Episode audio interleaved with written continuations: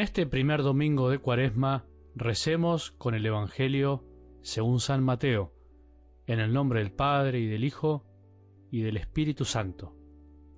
Jesús fue llevado por el Espíritu al desierto para ser tentado por el demonio. Después de ayunar cuarenta días con sus cuarenta noches, sintió hambre. Y el tentador acercándose le dijo, Si tú eres el Hijo de Dios, manda que estas piedras se conviertan en panes. Jesús le respondió, Está escrito, el hombre no vive solamente de pan, sino de toda palabra que sale de la boca de Dios. Luego el demonio llevó a Jesús a la ciudad santa y lo puso en la parte más alta del templo, diciéndole, Si tú eres el Hijo de Dios, tírate abajo, porque está escrito, Dios dará órdenes a sus ángeles, y ellos te llevarán en sus manos, para que tu pie no tropiece con ninguna piedra. Jesús le respondió, También está escrito, no tentarás al Señor tu Dios. El demonio lo llevó luego a una montaña muy alta. Desde allí le hizo ver todos los reinos del mundo con todo su esplendor y le dijo, Te haré todo esto si te postras para adorarme. Jesús le respondió, Retírate, Satanás, porque está escrito, Adorarás al Señor Dios y a Él solo rendirás culto. Entonces el demonio lo dejó, y unos ángeles se acercaron para servirlo. Palabra del Señor.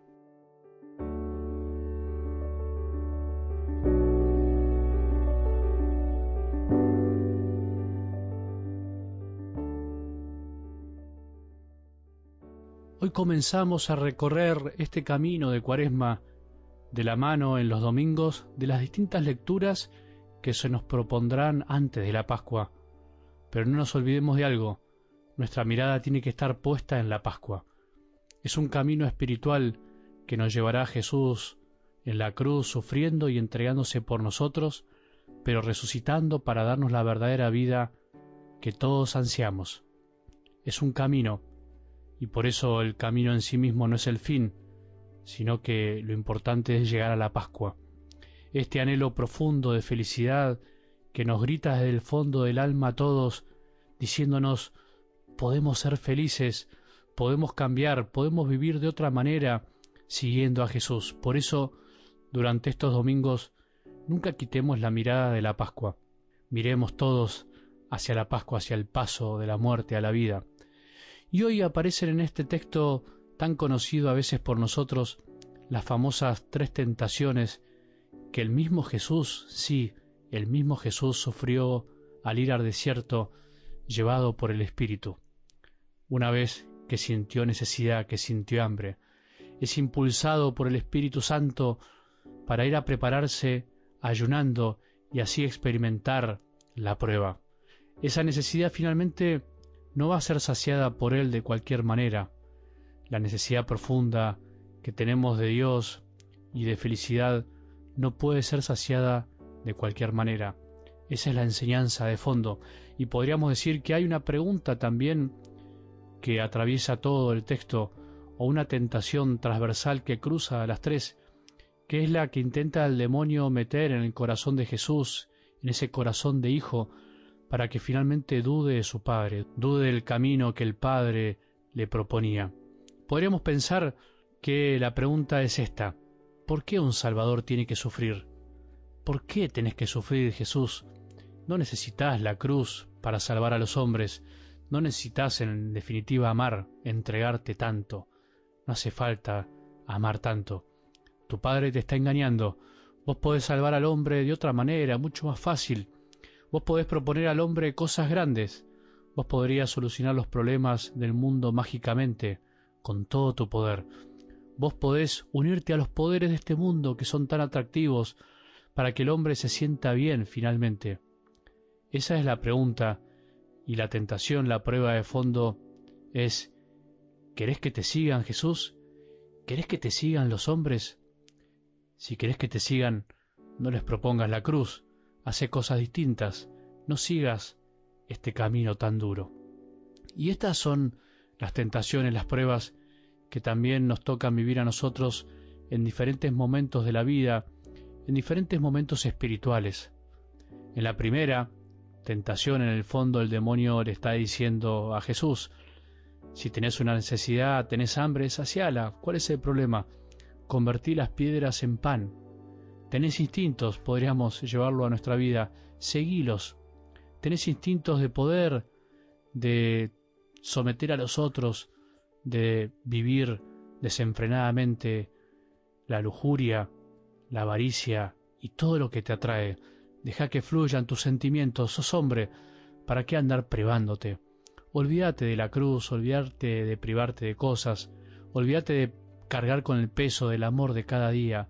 Sé permisivo, haz en definitiva lo que quieras. Total, todo el mundo lo hace. Si sos feliz, si te da placer, hacelo.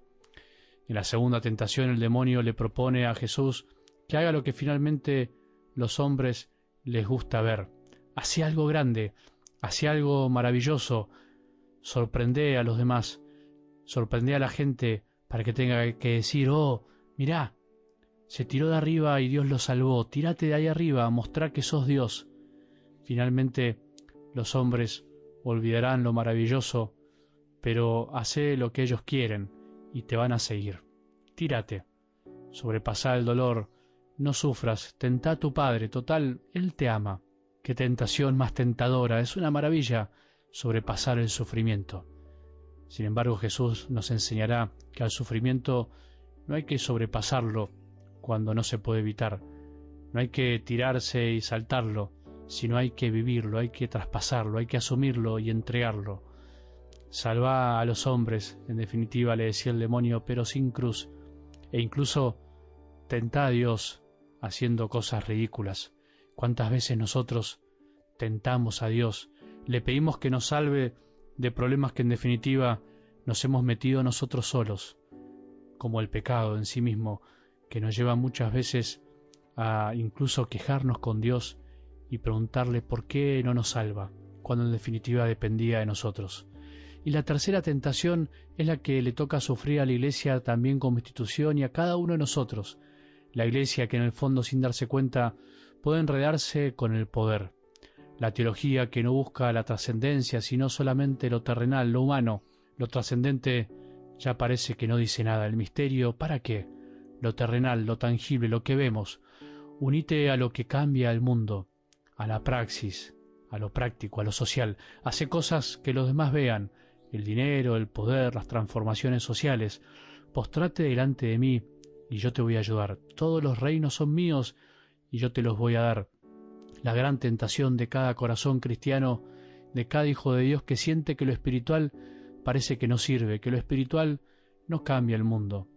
Y Jesús nos enseña finalmente que lo que nos salvará, aquello que nos hará más hombres, aquello que nos hará más enteros, por decir así, aquello que nos dará la verdadera humanidad es la adoración, el reconocimiento pleno, constante y consciente de que el único que merece nuestra adoración es el Señor, que al único que podemos entregarle nuestra vida es al Señor.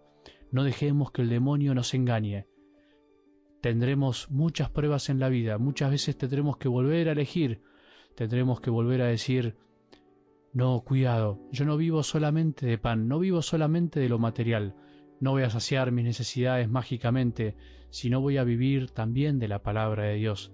No necesito lo espectacular, lo extraordinario, a Dios lo encuentro en cada cosa, en lo cotidiano de cada momento que nos toca vivir. No me voy a mezclar con los poderes de este mundo que me proponen dinero, placer y poder, sino que voy a adorar al Señor mi Dios, al único que me da la vida y al único que me da la salvación. Que tengamos un buen domingo y que la bendición de Dios, que es Padre misericordioso, Hijo y Espíritu Santo, descienda sobre nuestros corazones y permanezca para siempre.